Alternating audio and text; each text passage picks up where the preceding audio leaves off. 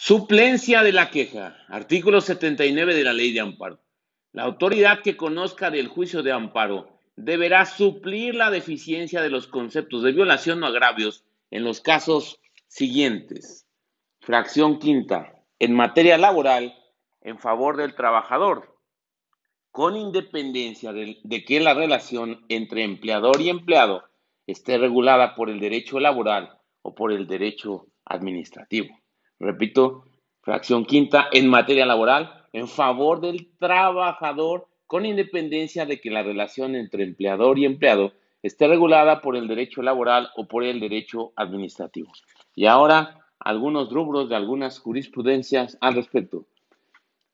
Uno, Suplencia de la queja de eficiencia en materia laboral. Cuando el trabajador quejoso expresamente manifiesta estar conforme con alguna parte del laudo, el Tribunal Colegiado de Circuito está impedido para examinar de oficio en su integridad su legalidad.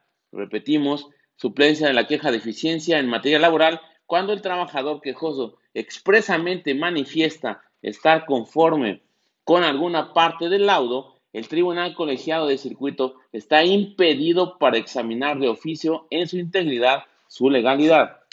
2. Suplencia de la queja deficiente en materia de trabajo opera en favor del trabajador cuando el acto reclamado afecte algún interés fundamental tutelado por el artículo 123 de la Constitución Federal. Repetimos, suplencia en la queja de eficiencia en materia de trabajo opera en favor del trabajador cuando el acto reclamado afecte algún interés fundamental tutelado por el artículo 123 de la Constitución Federal.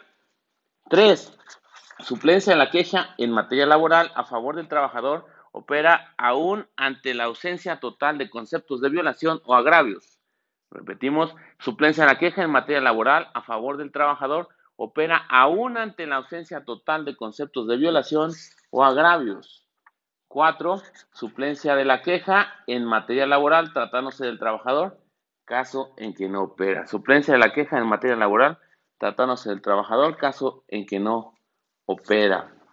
Y ahí nos hace eh, alusión a que la disposición que regula la suplencia de la queja solo autoriza en su fracción segunda que se sufra la deficiencia de la queja aún ante la ausencia de conceptos de violación o de agravios, exclusivamente en materia penal a favor del reo, dados los intereses e intereses humanos de la más alta jerarquía que se protegen, como son la vida y la libertad de la persona, muy superiores y de mayor relevancia que los que en lo laboral se tener protección. O sea, cuando está en, contradicción lo penal con lo laboral y sea eh, de mayor importancia lo penal que se pretende proteger.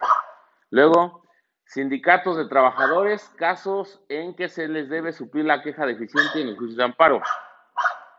Y dice, si bien se advierte que el legislador basado en el principio de justicia distributiva la instituyó exclusivamente en favor de la clase trabajadora que acude, al juicio de garantías, ya sea como persona física o moral constituida por un sindicato de trabajadores,